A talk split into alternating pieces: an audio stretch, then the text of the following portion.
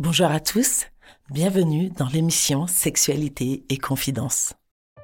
En tant que parents, professeurs, professionnels ou autres, nous pouvons nous sentir déstabilisés face aux questionnements des enfants.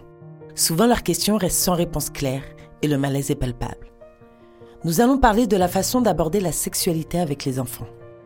À travers ce podcast, je vais tenter de vous apporter des solutions ou des axes de réponse pour vous aider à mieux répondre à leurs questions. Dans un premier temps, sachez que les enfants parlent entre eux, à l'école, en famille, entre copains-copines. C'est une erreur de penser que ce n'est qu'à vous qu'ils s'adressent sur ces sujets. Bien souvent, ils entendent des choses de la part de leurs camarades qui peuvent les surprendre ou qu'ils ne comprennent pas tout simplement.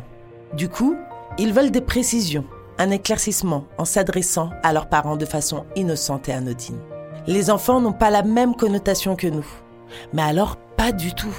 C'est pour cela qu'il faut tenter d'être le plus neutre possible en leur répondant, même si notre culture, notre éducation, notre ethnie orientent toujours un peu la réponse.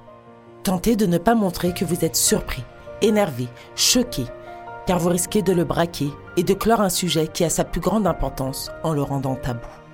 La prévention, ça commence à ce moment-là et le plus tôt possible. Revenons un peu en arrière, quand votre enfant, votre mère, neveu, etc. était bébé. Est-ce que vous savez à quel âge a-t-il commencé à découvrir ses parties intimes? Très tôt, le bébé éprouve du plaisir à travers la succion au début, l'expulsion des selles, etc. On peut même apercevoir, pour les garçons, une érection quand il est dans le ventre de sa mère, ou même dès la naissance. Ça n'est pas une érection qui est forcément liée au plaisir, c'est juste une contraction musculaire au niveau du pénis. Un peu plus tard, votre enfant va découvrir sa zone génitale sexuelle. Vous pourrez même le voir souvent se toucher le pénis ou le vagin. Ce qu'il faut absolument ne pas faire, c'est de lui faire penser que ces caresses sont quelque chose d'interdit ou à proscrire. Donc fini de gronder ses enfants, de les regarder avec dégoût ou de leur demander d'arrêter de faire cela. Surtout, il ne faut pas leur interdire l'accès à leur sexualité. En revanche, c'est le moment de leur expliquer le pourquoi du comment. Par exemple, s'il touche ses parties génitales, dites-lui qu'il a le droit de se caresser, que c'est à lui, mais que ça fait partie de son intimité, donc il faut qu'il le fasse quand il est seul. C'est son corps et ça lui appartient. Personne ne peut toucher ses parties intimes sans son autorisation. Vous pouvez commencer par reprendre son anatomie avec lui, sans forcément utiliser de surnoms pour les nommer. Il faut apprendre à votre enfant ces différentes parties du corps. Vous appelez bien un cheveu un cheveu, des pieds des pieds, des fesses des fesses. Alors utilisez vagin plutôt que zézette, nénette, foufoune et pénis plutôt que zizi, kiki, etc. C'est tout aussi bien. Évidemment, vous pouvez utiliser des surnoms, mais les enfants doivent savoir que ça reste un surnom et connaître les mots réels. Plus il connaîtra son anatomie et plus il s'appropriera son corps.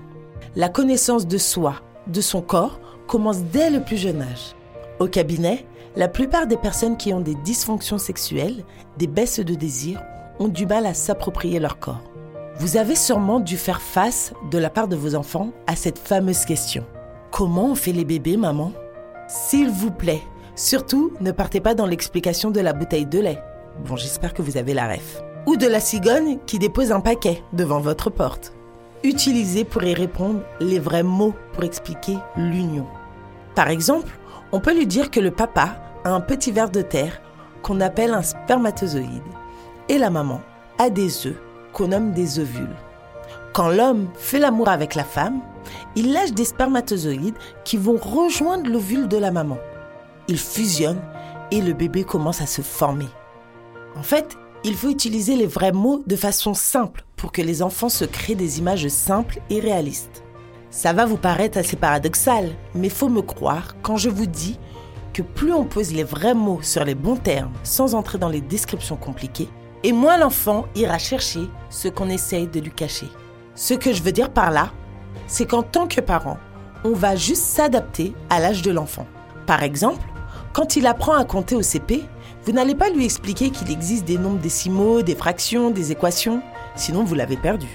Vous allez simplement lui expliquer les bases de ce qu'il doit savoir en lien avec le programme. C'est la même chose dans la sexualité. Répondez simplement, clairement à ses interrogations sans forcément entrer dans des descriptions où vous n'êtes pas forcément à l'aise. J'ai reçu un patient âgé de 8 ans au cabinet. La mère me l'avait emmené car elle ne savait pas comment parler de la sexualité avec lui et elle sentait bien qu'il en avait besoin car elle voyait qu'il se masturbait souvent dans sa chambre. Le problème, c'était qu'il la partageait avec sa petite belle-sœur. La maman n'arrivait pas à aborder le sujet de son intimité, de son corps, de sa sexualité. Elle a su connaître ses limites en tant que mère et elle a délégué l'apprentissage de ce domaine parce qu'elle ne se sentait pas capable de l'aborder. J'ai trouvé son cheminement super. Et c'est ce que vous pouvez faire si vous pensez ne pas y arriver. C'est avec plaisir qu'un professionnel, comme un sexothérapeute, un sexologue, par exemple, vous aidera et accompagnera votre enfant dans sa sexualité. J'espère qu'à travers ce podcast, vous vous sentirez plus aiguillé pour communiquer avec votre enfant au sujet de la sexualité. C'était Noémie dans Sexualité et Confidence. N'hésitez pas à vous abonner pour recevoir les nouveaux podcasts. Je vous dis à très vite.